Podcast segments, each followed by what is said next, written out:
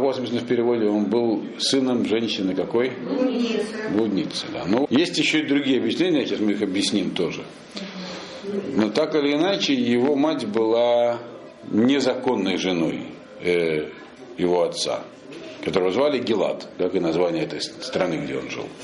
Что женщины, э, те, которые, по крайней мере, обладают правом наследования, а право наследования у женщин появляется, если нет у них братьев, право наследования земли, не могли жениться, э, то есть не было принято, чтобы они женились за представителей другого колена.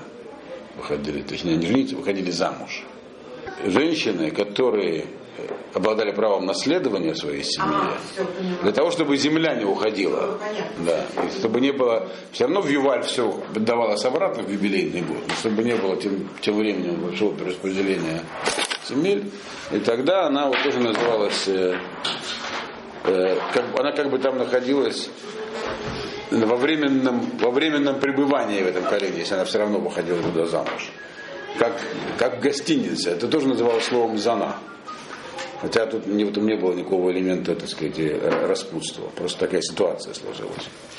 То есть так или иначе, ясно одно, что она не была э, законной женой Гелада. То есть, да, и в этом случае она была э, ну, наложницей, то есть у нее не было кто бы. То есть она была либо содержательницей постоялого двора, либо, либо, либо это в переносном смысле постоялый двор, в том смысле она была временно как бы приписана Геладу. Но так или иначе она была матерью Ифтаха, Э, а Ифтах, э, одно из объяснений, почему написано, что он был Гибор Хайль, потому что он с детства привык отстаивать свои права э, из-за сложного происхождения. Почему он таким вырос э, мужественным, воинственным. Но самое главное, что здесь написано, что он был как бы особняком стоял в семье.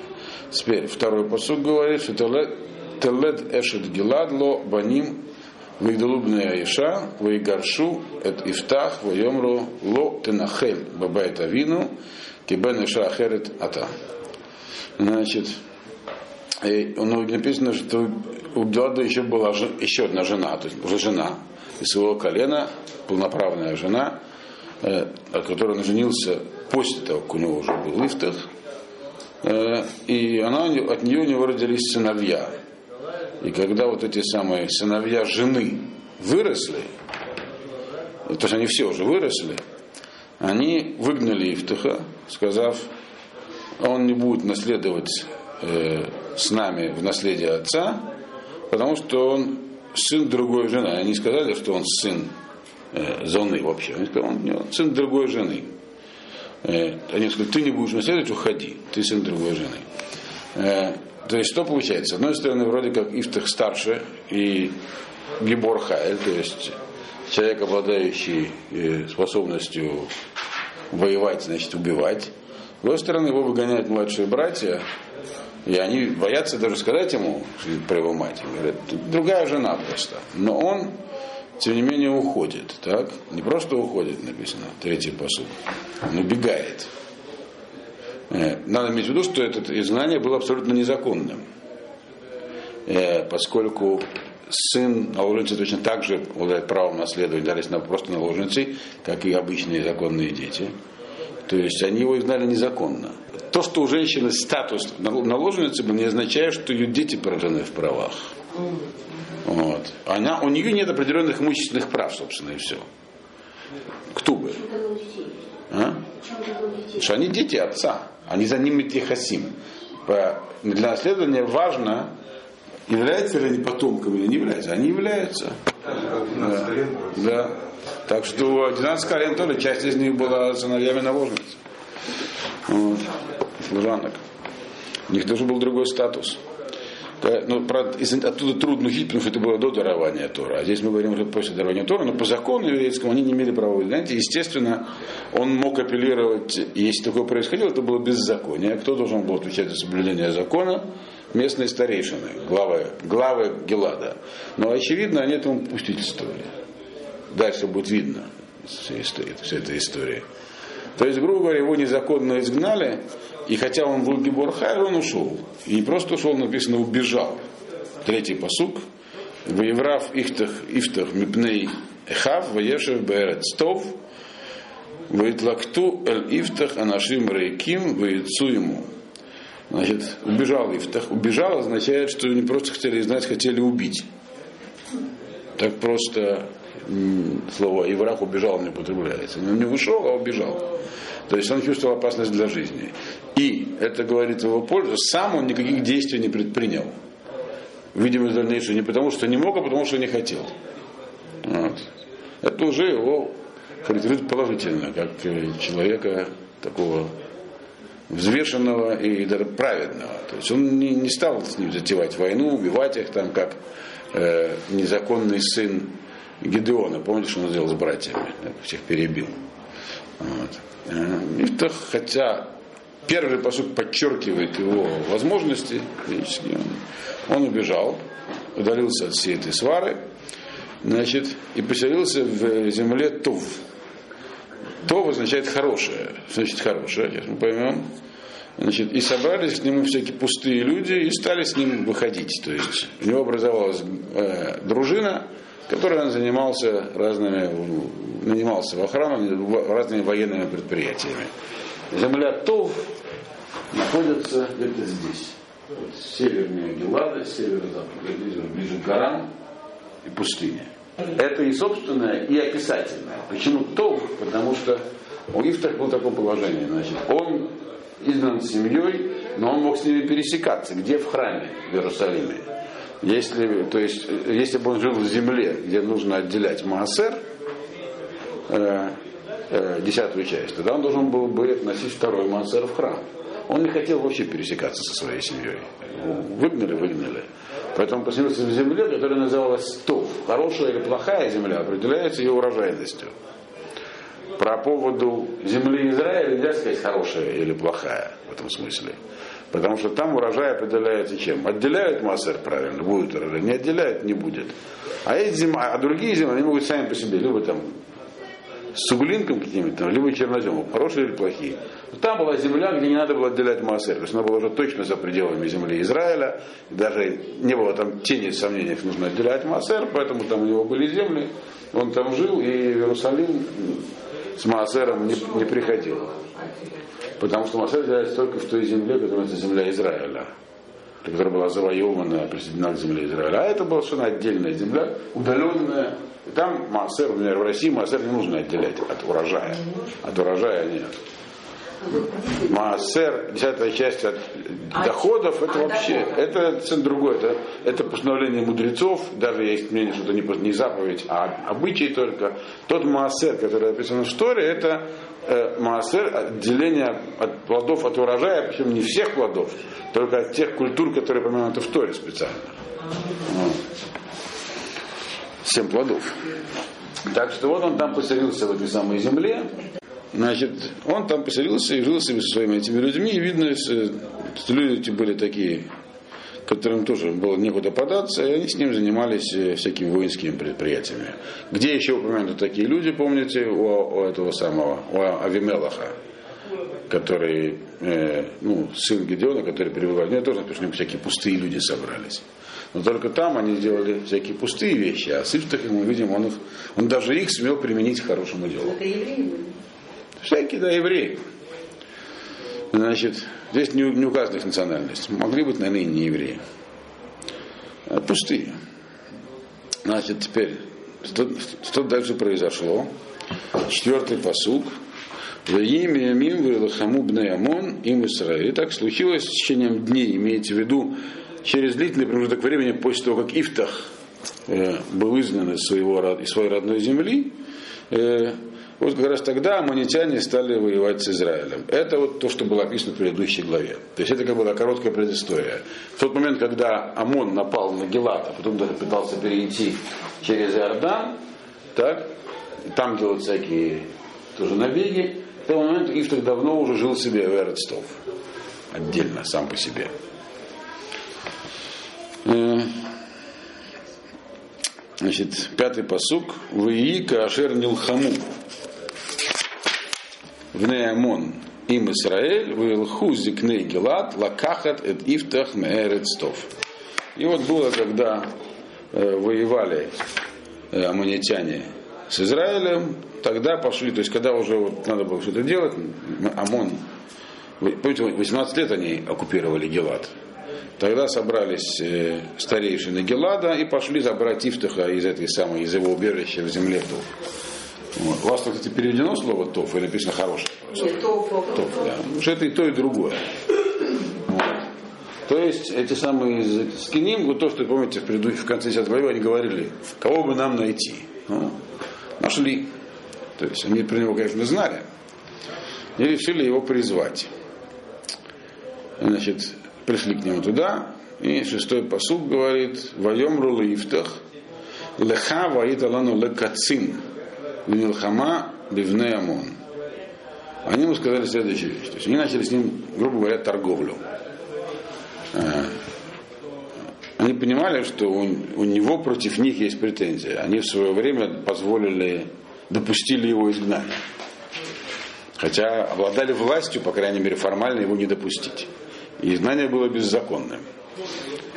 Значит, и в этом был большой урок Всевышнего. Помните, что когда евреи в предыдущем когда возопили к Всевышнему, они уже тогда отошли от часть народа отошла от служения Всевышнему совсем. И Всевышний сказал, что вы теперь идите к этим, кому вы там служили. С ними поговорите. Так? Вот здесь похожая ситуация произошла. Они сами, то есть они сами Ифтаха изгнали, теперь они идут к нему. Он, по идее, мог ему сказать, вы мои, приняли сторону моих братьев, идите с моими братьями разговаривать, пусть они вас спасают. Во-первых, старейшины, когда происходит беззаконие, кого-то изгоняют, ясно, что этот процесс, он не тайный. То есть это громкий скандал. Семья Гелада, то есть одна из самых главных семей, там, которая была, там такое происходит. Это открытое беззаконие. И никто не, это было могло быть делать только, грубо говоря, если сегодня кто-нибудь задумает изгнать, например, я не знаю, там, какого-нибудь секретаря обкома, нет, у вас нет обкомов партии, губернатора какого-нибудь, он должен будет заручиться для начала поддержкой властей ну, остальных. Такие, такие вещи не делаются вот так просто. Да, как бы, это, чтобы провести такую операцию, нужно вначале иметь э, хоть минимум согласие хотя бы молчаливое тех, кто, тех, кто обладает властью. Как бы, это. Большая, это не просто какая-то там семья далеко на ферме кого-то выгнала. Это важные люди. Значит, и вот они приходят к нему, как евреи Ашему.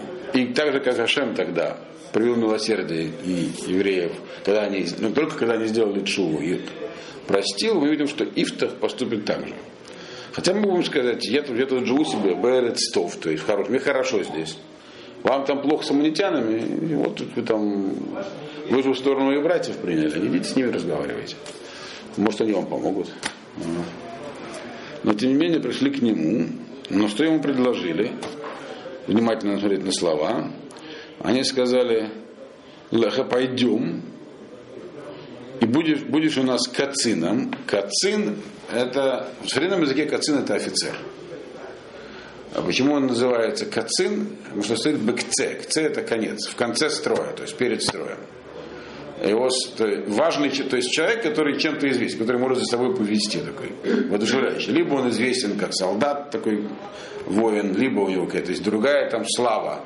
То есть тот, кто отделен перед, за ним пойдут. Воодушевляющий пример. Но это не означает наличие власти какой-то. Да. Значит, они ему так и сказали, будешь у нас кацина, но нам нужен такой символ. Ты человек известный, за тобой пойдут. Видимо, он там со, своими, со своей дружиной уже успел прославиться. Вот. В Хама, и мы будем воевать с аммонитянами. То есть мы не сказали попросту, иди возглавь армию, воюй с аммонитянами. Сказали, иди, будь кацином. То есть такая, то есть не глава. Есть разница между кацин и рожь. Э, это как бы кацин, это, условно скажем, офицер и рожь, глава, начальник. И не сказали, ты будешь, сказали, мы будем воевать, то есть как бы вместе. Это, другими словами, победа не будет твоей. Ты помоги нам просто. Вот. Э, э, он, Ифтах, конечно, понятное дело, на это не купился. Седьмой посук.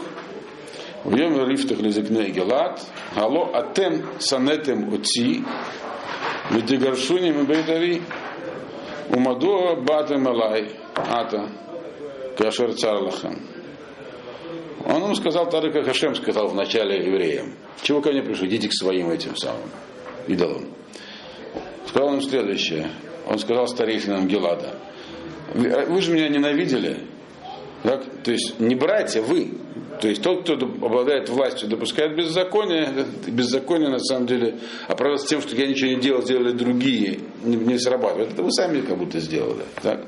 Меня ненавидели. Вы меня прогнали из дома, он говорит. Из дома отца. То есть не братья, а вы. Вот. Это об ответственности власти. И зачем вы ко мне пришли, когда вам стало плохо? Так он их упрекнул. Теперь они должны э, что-то такое ему ответить, показать, что на самом деле они к нему относятся теперь иначе. То есть сделали шоу отношение к нему. Они вот так ответили. Войдем разыгнай гелата лифтах, лахен ата шавну элеха, веалахта иману, венилхамта бивне амон, ваита он лерош, леколь юшвей гелат. Они делают несколько шагов в его сторону сразу. То есть они поняли, что они, в общем, сделали неправильное заявление первое. Что они ему сказали? Сказали ему старейшины Гелада, Ифтаху, поэтому мы к тебе сейчас и вернулись. Шавно, не сказали, мы пришли, сказали, мы к тебе вернулись.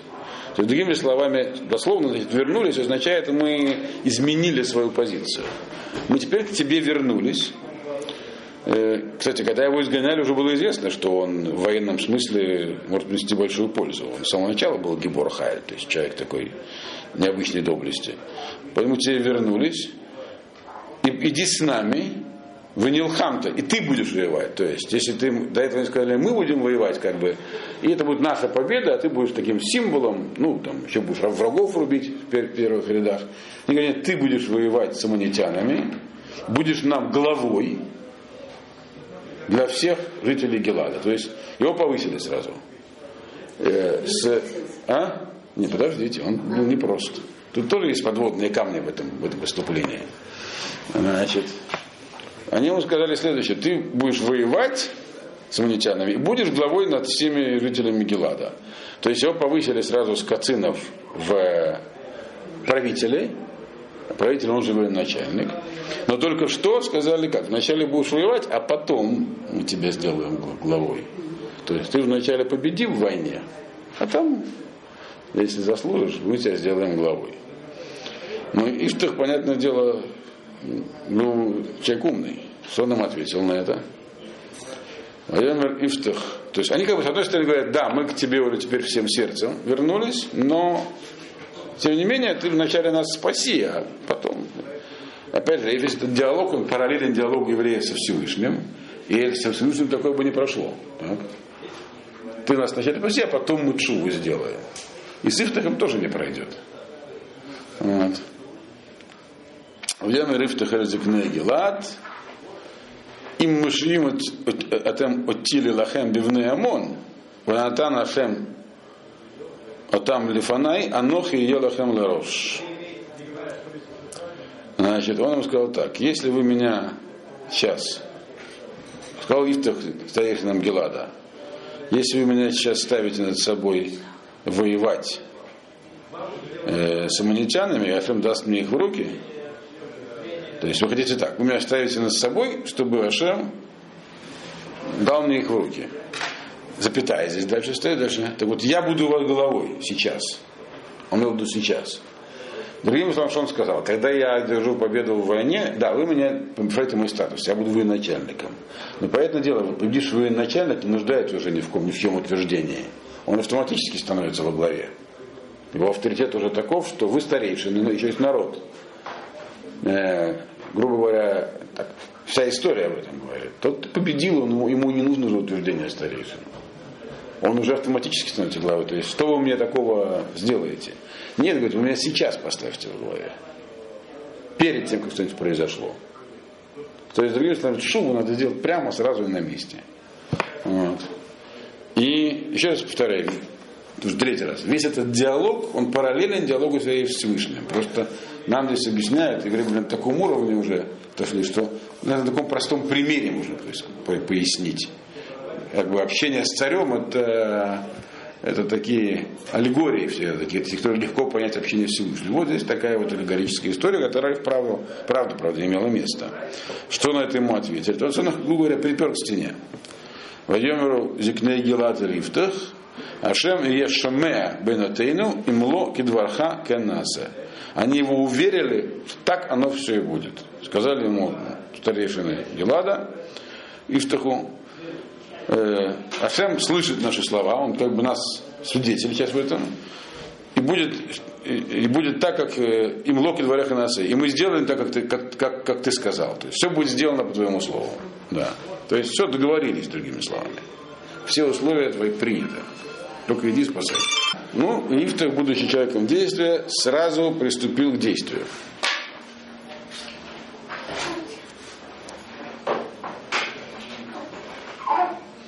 Ваялех Ифтах им зикней Геланд, Ваесиму Амато алеем лерош улекацин. Ваедабер Ифтах את כל דבריו לפני Ашем Бамицпе. Значит, пошел, Ифтах пошел со старейшинами Гелада, то есть вернулся в Мицпе, в столицу Гелада. Значит, пошел он со старейшинами Гелада, да, пошел, и, и, и народ его поставил над собой сразу, и главой, и, и кацином. То есть народ, а не старейшины. Его сразу признали и призвали. То есть народ, на самом деле, потому что на них не было ответственности за его изгнание, такой, как на старейшинах. Они его сразу признали и главой, и кацином. То есть и кацин еще, почему он еще, в чем его выражение? Вы говорите, хотите, чтобы я у вас был кацином, но вы же меня никогда не уважали. Кацин – это уважаемый человек, за которым пойдут. Но вы-то меня не уважали никогда. Так? Поэтому как можете вы меня поставить кацином? Это лицемерие. Вот. Ставьте его в главе. А народ его, во-первых, написано, он его продолжал, продолжал уважать, и во главе, и поставил и кацином, то есть и перед строем, и, то есть и как символ, и как глава. И и в Тохе написано, говорил все эти слова, то есть то, о чем он договорился со старейшинами, он повторил лифней Ашем, то есть как бы перед всем народом, чтобы Ашем был свидетелем. То есть все. Его положение стало незыблемым.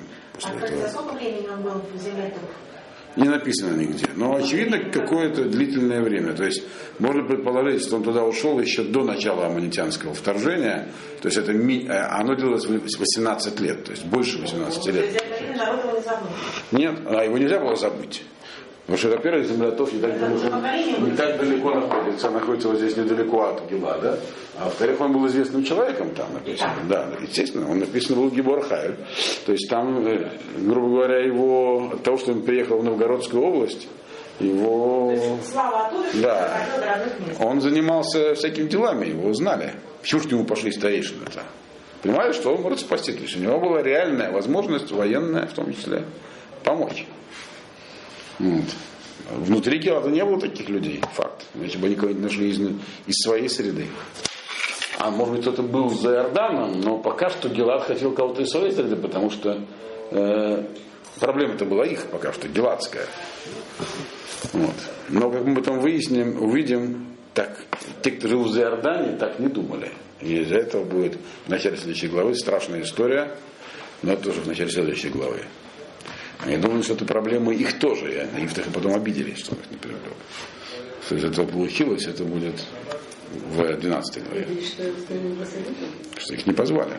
Вот. Но это отдельная часть, почему сейчас не, не занимаемся. Так вот, значит, они позвали Ифтаха, и Ифтах свое положение подтвердил.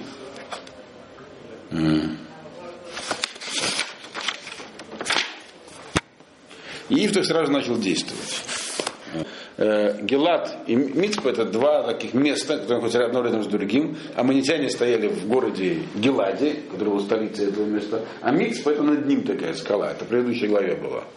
Там собрались евреи. Он пошел молиться, я так понимаю.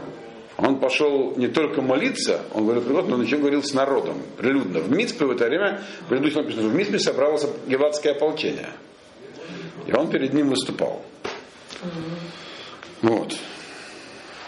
То, что он сказал перед Ашемом как качестве молитвы, мы увидим дальше, это была ошибка, то, что он сказал. Его слова казались не совсем правильно. Но для начала он ничего не говорил. Для начала он решил поговорить в письменном виде с царем Аманитян. Потому что большинство войн начинается с военных претензий. Ну, Тогда можно попытаться договориться миром, выяснить, в чем состоят претензии, когда можно. И в принципе, э, на- когда евреи ведут войну на какой-нибудь город, они так и должны поступать. Должны вначале послать предложение. Тогда, когда шли завоевывать землю Израиля, где никакие компромиссы невозможны, все равно вначале отправляли Герет Шалом, мирное послание, где было написано, у вас есть выбор. Принимайте всем законов Бненоха, специальный социальный статус земле, можете остаться, или уходите, иначе всех перебьем. Вот. Это даже в земле Израиля так и вот. Тем более за границей, где разница ведения войны за границей и внутри границ Израиля, она простая, написано в Рамбама. Когда идет уже, дело дошло до войны внутри земли Израиля с семью народами, то город окружается с четырех сторон и никому не дают уйти. Убивают всех. А когда, потому что их, там Лотахая, им до этого предлагали уйти, предпринять другие меры, они захотели воевать, вы там не останетесь, потому что нам нельзя было, в начале книги Шофтер написано, что оставлять, оставлять среди, в своей среде местных поклонников нельзя, это в итоге подорвет ваш, вашу же жизнь. А за пределами земли Израиля нет такой проблемы. Там нужно завоевать по каким-то причинам, военным, политическим, там, тактическим. Ну, территорию завоевать. Нет никакой необходимости лишних жертв. Поэтому написано, что город окружает только с трех сторон, чтобы могли удрать. Что там это не истребительная война, там не надо никого убивать. Нужно территорию. Ну, пожалуйста, уходите. Так вот. И поэтому он послал э, этому самому, послал посланников. Э, 12-й посук, Вишлах Ифтах Малахим эль Мелех Бне Амон Лемор. Мали Валах да. Кибат Лай Лгилахем Барци. Он послал посланников к этому самому царю Аманитян, говоря, что есть между тобой и мной такого, из-за чего нам с тобой воевать, э, Мали Валах, и зачем, зачем ты пришел воевать со мной в моей земле? Сделал сразу несколько заявлений в этом коротком послании. Первое заявление, ты воюешь со мной. Должен теперь знать, что ты воюешь теперь не с геладским ополчением, ты воюешь с Ифтахом, который ты, наверное, про него слышал, так? Знаешь, что это такое. Другими словами, бойся и трепещи. Э, и Кроме всего прочего, этот, он тем самым как бы заявил, сделал международное заявление, что он теперь правитель Гелада. Теперь у Гелада есть правитель, это он Ифтах. И самое главное, он сделал еще раз заявление, ты пришел воевать из-за чего? Из-за земли это моя земля. Не сказал из-за земли, он сказал, бы арцы, ты пришел, зачем ты пришел воевать в мою землю? То есть, если есть какие-то территориальные претензии, знаешь, что это моя земля сразу. То есть, начальные позиции для переговоров были четко заявлены и отодвинуты э, в сторону аммонитян. То есть, сначала, если будет торговля, то с этих позиций. А нет с того, у тебя есть претензии к земле, давай договоримся, чья она. Нет, земля моя, есть какие-то у тебя возражения, давай оспаривай. Но тоже знаете, начальная позиция, земля моя. Все. Ну, всегда очень много споров ведется о том, с каких позиций начинать переговоры. Вот Сирия, например, готова начать с Израилем мирные переговоры. Она говорит, начальная позиция должна быть такая, что Израиль нам готов уже уступить все голландские высоты. Вот с, этих, с этого мы готовы начать переговоры о том, как, чего. Ну, там есть чем переговариваться, там, как с Кинеротом быть, там, где границы точно провести, там, всякие такие. Но Израиль говорит, нет, ну давайте будем говорить значит, лучше о том, что мы идут с голландскими высотами. И по этому вопросу договориться уже не могут, естественно. Поэтому никаких мирных переговоров быть не может, когда позиция четко обозначена. Вот. А Гелат Ифтах сразу заявил, где он готов начать. Ну, царь Аманитян тоже был э, непростой человек. 13-й посук. Вайомер Мелах Бне Амон Эль Малаха Ифтах Килаках Исраэль Эт Арци Баалато Мимицраим Маарнон Вада и Бог в Ада Ирден, в Ата Гашива Эдген Бешалом. Значит, то есть он э, сразу определил тоже границу своих претензий. И мы видим, что позиции были, в общем-то, непримиримые, хотя их пытался продолжить переговоры. Значит, сказал э, э, царь Аманитян, э, посланникам Ифтаха, Потому что, во-первых, он э, не сказал, не сказал говорите, скажите Ифтаху.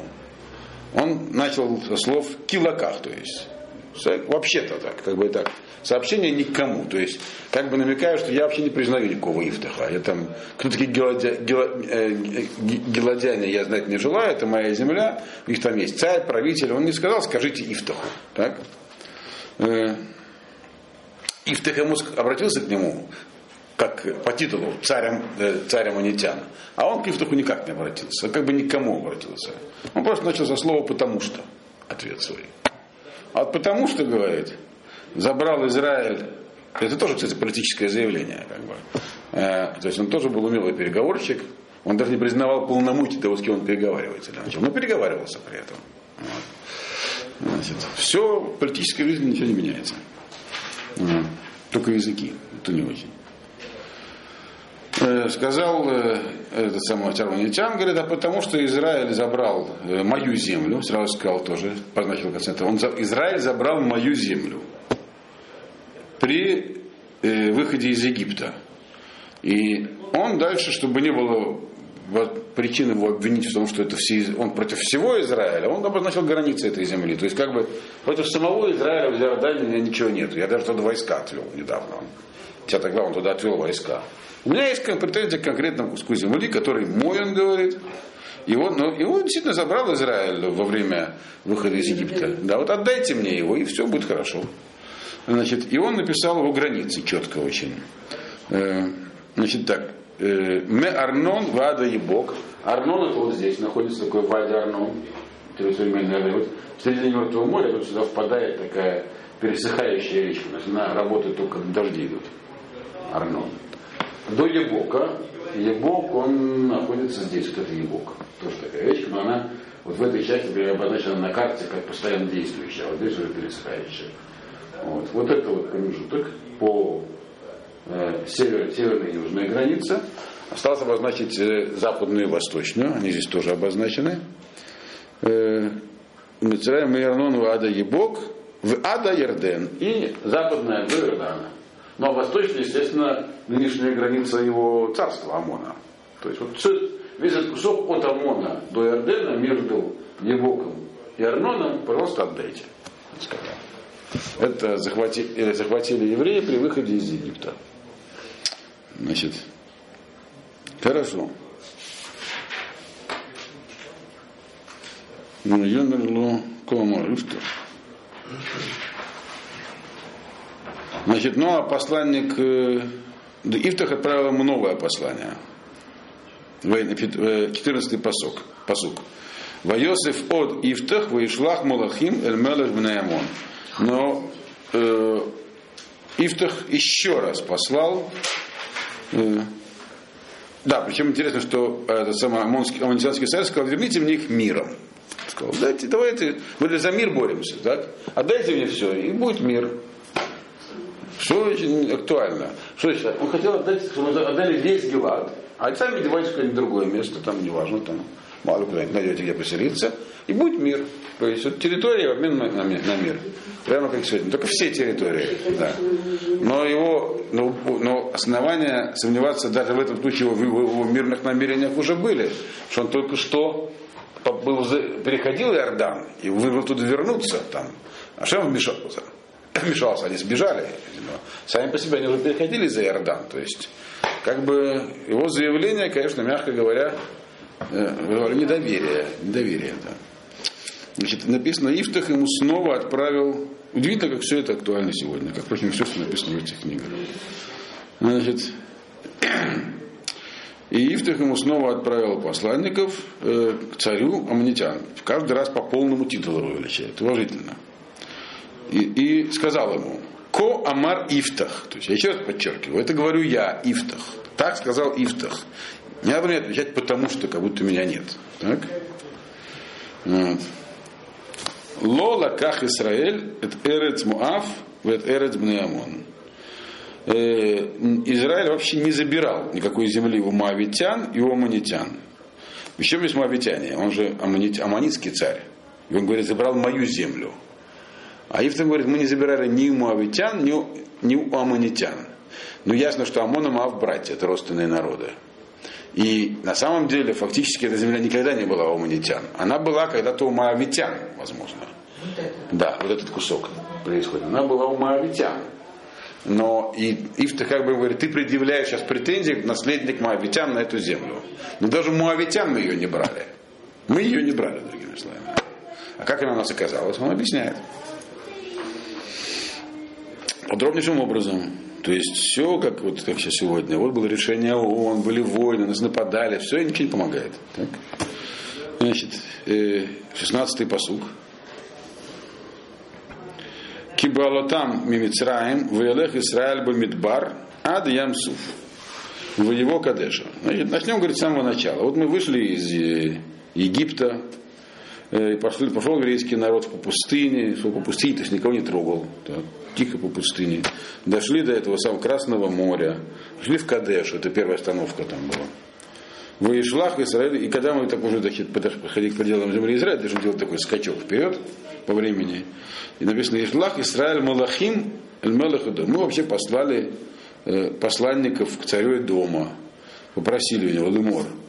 Брана Барцеха, Барцеха, дай нам просто пройти через свою землю. То есть, попомни, он говорит, вы просили право прохода, мы никого ничего не отнимали, мы мирные люди. Значит, э, хотели мирно пройти через э, аммонитские, через айдомские земли. Это все написано в Торе, естественно. Брана Барцеха, дай нам пройти через свою землю. Велоша мама Лахадом. Он нас не послушал, он нам не дал пройти, э, царя дома. Тогда он говорит, Гамель Мелех Муав Шалах. И даже еврейский народ послал тогда посланцев к царю Моавитян, Моаву. Э, Велуава, и тоже не согласился. И, так сказать, Израиль так и сделал вместе под названием Кадеш. Значит, э, и мы, говорит, воелах Бамидбар, Ваесеф, Этерецедом, Этерецмаав. И мы пошли по пустыне, то есть, вот, говорит, Эрецедом был на юге. Мы шли по пустыне, сделали круг специальный. И обошли и землю и дома, и землю Маава. Мы с ними не ввязывались в драки, в ссоры, мы никого не трогали, мы все обошли по пустыне. Э, В его мимизра Гашем Мишлерец Маав. И мы прошли к востоку от Маава. Вот здесь прошли, по пустыне, просто по пустыне, к востоку от Маава. То есть у нас были мирные намерения. Ваяханун Бевер Арнон, Вело Бау Бигвул, Бигвуль Муав. Мы вообще шли по пустыне, дошли вот до Арнона и не, заходили на территорию Муава. Мы здесь остановились. Вот. У границы, у границы Муава, то есть по- поэтому по Ваде Арнон это границы. Интересно было сегодня сходить, но там Иордания, лучше не ходить. Вот. Значит, он говорит, мы остановились на Арноне, так на границе. А дальше что было? Он говорит, это, я признаю, что это была граница Моава. Это была граница страны под названием Моав. Ваишлах Исраэль Малахим Эль Сихон Мелех Мори, Мелех Хешбон. И тогда мы послали посланников к Сихону, который был царем аморейцев, столицей в, Киш, в Хешбоне. Вайомер и сказал ему Израиль, этому самому Сихону, на Абрана Барцеха, Адмаками, дай нам пройти через свою землю до нашего места. Значит, то есть они говорят, мы стали на границе земли под названием Ма, мы послали посланников туда, к северу, более северному правительству, чтобы через, он нам разрешил пройти через его землю. Чтобы добраться до своей земли. Так? Естественно, все окрестные цари уже давно были куплены, э, им, было, им платили, особенно Сихону э, Огу, платили правители городов, этих самых мелких вещах, которые были в земле Израиля, чтобы они не пропускали евреев. Потому что евреи вышли из, пуст... из из Египта идут через пустыню завоевывать, все знали. О чем сказала, собственно говоря, Рахав, вот это вот э, пундакаит, содержательница притона, или притона, стоял во двора, хотя по некоторым это притон именно, э, э, посланник Миошуа, да мы все знаем, говорит, что вы скоро нас всех завоюете, поэтому заключила с, ним, э, с ними сразу союз. Вот. Э, Короче говоря, поэтому все вокруг не просто так не пропускали, им за это платили. Вот. И поэтому они послали, значит, говорит, мы говорит, послали к Сихону, э, царю Амуритян, просили, чтобы он их пропустил. Вало Геэмин Сихон, это Израиль, а вор Бигвуло. И он нам не поверил даже Сихон, чтобы дать, дать нам пройти вдоль границы. Он не только нас не пропустил, он сказал, даже вдоль границы не идите. Не позволил. Он нам настолько не доверял. Он полагал, что мы собираемся его завоевывать. В Иософ Сихон эт коляму, и собрал Сихон весь свой народ, в Яхану, Баяхца, в Илахем им Израиль. Он собрал ополчение, они там э, собрались вместе, к Яхца, и он воевал с нами. То есть, другими словами, когда мы просили права прохода, то Сихон, амарейский царь, он начал в этот момент с нами войну. То есть Ифтах, он э, рассказывает э, в ответ на претензию это моя земля, потому что он среди моавитян, он рассказывает ему, как было дело. Исторические факты. То есть долго и нудно оправдывается, как примерно сегодня поступают израильтяне. Но, как мы видим, потом и действовать он тоже умел. Значит, он говорит, да, вот было дело, мы стали говорить с Маавом, пытались договориться с более северным государством, с Сихоном. Он не пропустил. Настолько, даже сказал, даже вдоль границы не позволил пройти. Так? Э, и начал, и, и все равно нам настолько не доверял, что напал на нас, начал с нами войну. И Валахем Израиль. 21 посук. Вейте нашем Алуке Израиль, это Сихон, это Колямо, Баяд Израиль.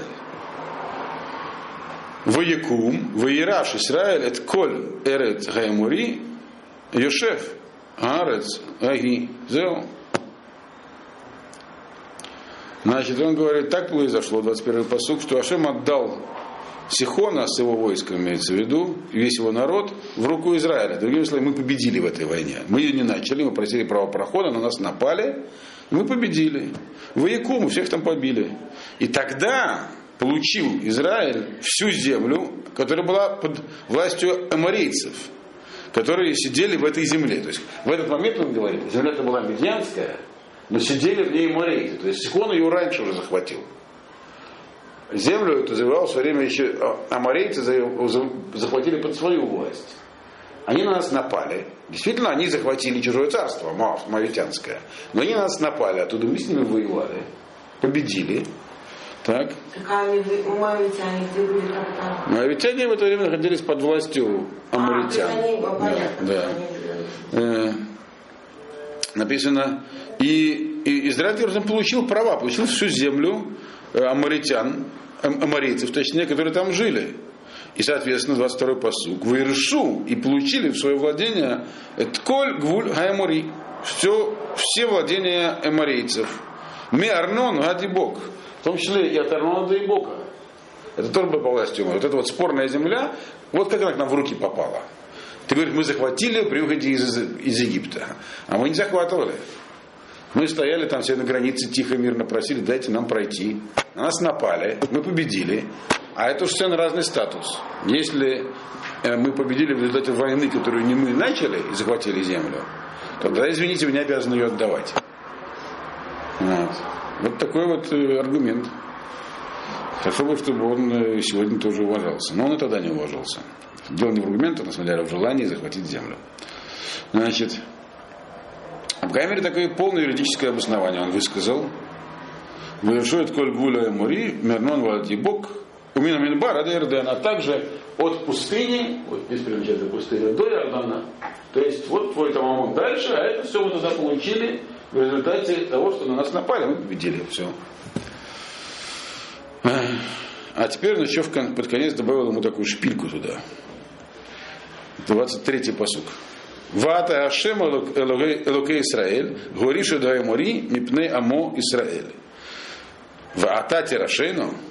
И что теперь получается? Он говорит, Ашем, который Бог Израиля, он прогнал амаритян, убрал у них эту землю из-за своего народа Израиля. А ты хочешь эту землю забрать себе? Кто здесь победил? Говорит, Ашем победил. Для нас. В чем здесь ты? 24-й посук. Он еще усугубляет свою мысль. Ифтах и говорит. Алло это шер Еришаха камош. Элогеха, а то тираж. Вет коль ашер говоришь Ашем Алокейну и панейну, а то не раш. Он говорит так. Вот все говорит, что отдаст тебе под власть Камош. Камош это, это было божество Моавитян именно. То есть тем самым он намекает ему, он говорит так, это нам отдал Ашем, это наше. Ты говоришь, это твое, то, что тебе твой, не твой на самом деле, а моавитянский божок что он был аманитянин, и другие. У народов того времени написано, земля была разделена. Кому же такая звезда? Значит, или созвездие, по-моему, звезда. земля была разделена на зоны влияния. Вот здесь влияние одной звезды, здесь другой и так далее. Вот Камош, говорит, это звезда Маава считалась. Он говорит, вот Камош, говорит, Маавская звезда, пусть он тебе отдаст эту землю. То, что он тебе отдаст, то твое. То, что нам отдал Ашем, то наше. Так он написал. Так, так, так быть у вас переведено. Значит, 25-й посук. То есть, другими словами, он э, опять применил ту же риторику, что Ашем тогда сказал евреям. Вот там вам всякие башки что-то обещали, с них и спрашивают. Здесь он тоже говорит, ты же признаешь, что вот события были таким образом развивались. И вообще нам Ашем отдал. То есть с двух сторон. С одной стороны, политически мы ничего здесь ни у кого не отнимали, нас напали, мы захватили только тогда. И с другой стороны, ясно, что это от Всевышнего. А у тебя ты же не веришь во Всевышнего. У вас там камош, вот с ним разговаривай. Э, значит, 25-й посуд. В ата готов тов атами балак бен ципор мелех Муав, Гаров Рав им Исраэль, им Нилхам, Нилхам Бам. Еще один аргумент. И говорит, чем лучше Балака, сына Ципора, который был царем Моавитян в то время, так? Когда Моав, отсюда теснили, они в другом месте жили. Был тогда Балак бен Ципорах царем, так? А Ров Равым Израиль, что ты будешь сражаться с Израилем и воевать с нами, с ними. Он же как бы не воевал, Муав, Балак, он войны действия против евреев не вел, он только Белама позвал, э, чтобы проклясть. Вот даже тот царь, который мог заявить права на эту землю, он не завоевал никаких военных прав. Балак в то время. Это первое. А ты, чем, а ты, как, ты какие права? Это было тогда, и он никакой войны не открыл. Чего вдруг ты открываешь? И вообще, говорит он, есть право давности. 26-й посуд. Башевит Исраэль Бахишбон, Убибнотеа, Убараэр Убибнотеа, Убекольха Арим, Ашер Алиды Арнон, Шлош Мод. Умадо логи цалты байдаги. Вообще, говорит, мы сидим уже во всех этих городах, Хижбон, вот здесь, вот, по южной границе, то, что шесть разных населенных пункты, от Арнона и дальше. Мы там уже находимся, говорит, 300 лет. Вот. Почему это вы раньше не спохватились? Почему вы раньше эту землю себе не отварили, если вы так уверены, что она ваша? Что вы проснулись через 300 лет, другими словами? То есть, это все Евтах ему объясняет неосновательность его претензии, это моя земля. Во-первых, она не твоя, и когда твоя не была, потому что она мавская. Да. И, да, и во-вторых, мы ее не завоевывали, мы отбивали нападение, она казалась нашей, тогда у нас уже есть права. В-третьих, почему, если, это, если вы говорите, что она ваша, почему тогда ее не отвоевывали? И вообще это было 300 лет назад. Забудьте уже, все. Что бы там ни было, право давности на нашей стороне. 300 лет уже прошло. Есть разные подсчеты, что там как считать. То ли некоторые где-то 300, а 348. Ну, ну, примерная цифра 300 лет. 300 лет прошло. 27-й посуд. Ваанохи лоха татилах. Вата саятирал и лахемби. Я, я просто, я тебе ничего плохого не сделал, а ты тут мне начинаешь э, творить всякие гадости, чтобы со мной воевать. Ишпод Ашем Гашуфет Айом Бен Бне Израиль Бен Бне Амон. И говорит Ашем, который он судья всех, он сейчас рассудит между евреями и аммонитянами. Написано Вело Шама Мелех Бне Амон Эль Ифтах Ашер Шалах Лав. И, естественно, это самое, не всякие аргументы, разговоры, они все бессмысленные, как выясняется, с этими людьми. Поэтому не, не, вроде бы Ифтах ему исчерпывающую историческую, юридическую, как угодно, религиозную справку, аргументацию выдал. Написано, мы, это самый царь Аманитянский не слушал слова Ифтаха, э, которые тот ему послал. Дальше началась война, как она шла, это мы говорим в следующий раз.